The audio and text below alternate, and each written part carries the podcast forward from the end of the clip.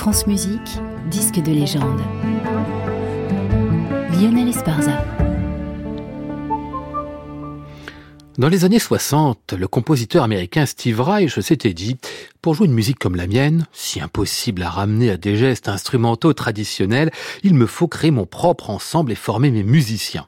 Ce qu'il fit progressivement dès 1965, en développant par ailleurs une écriture toujours plus subtile. 1970, il se lance avec ses musiciens dans les répétitions pour une œuvre nouvelle, Drumming, une pièce pour percussion marquée par les musiques du Ghana et par le gamelan baliné. 67 semaines de répétition, je dis bien 67 seront nécessaires pour accomplir cette heure et demie de musique enchaînée sans interruption. Création en décembre 1971. Le succès est tel qu'il vient aux oreilles des dirigeants du label Deutsche Grammophon outre-Atlantique. En janvier 74, ils font venir Steve Reich et ses musiciens à Hambourg pour graver un imposant coffret de trois disques, plusieurs œuvres au programme, mais surtout Drumming qui est au centre. Le disque sort à l'été et fait l'effet d'une bombe. Une musique en apparence immobile, répétitive, oui, et qui pourtant imperceptiblement change tout le temps. Symboliquement, Drumming sonne la fin de l'hégémonie européenne, sérielle, sur l'esthétique musicale. Rien que ça suffit à en faire une légende.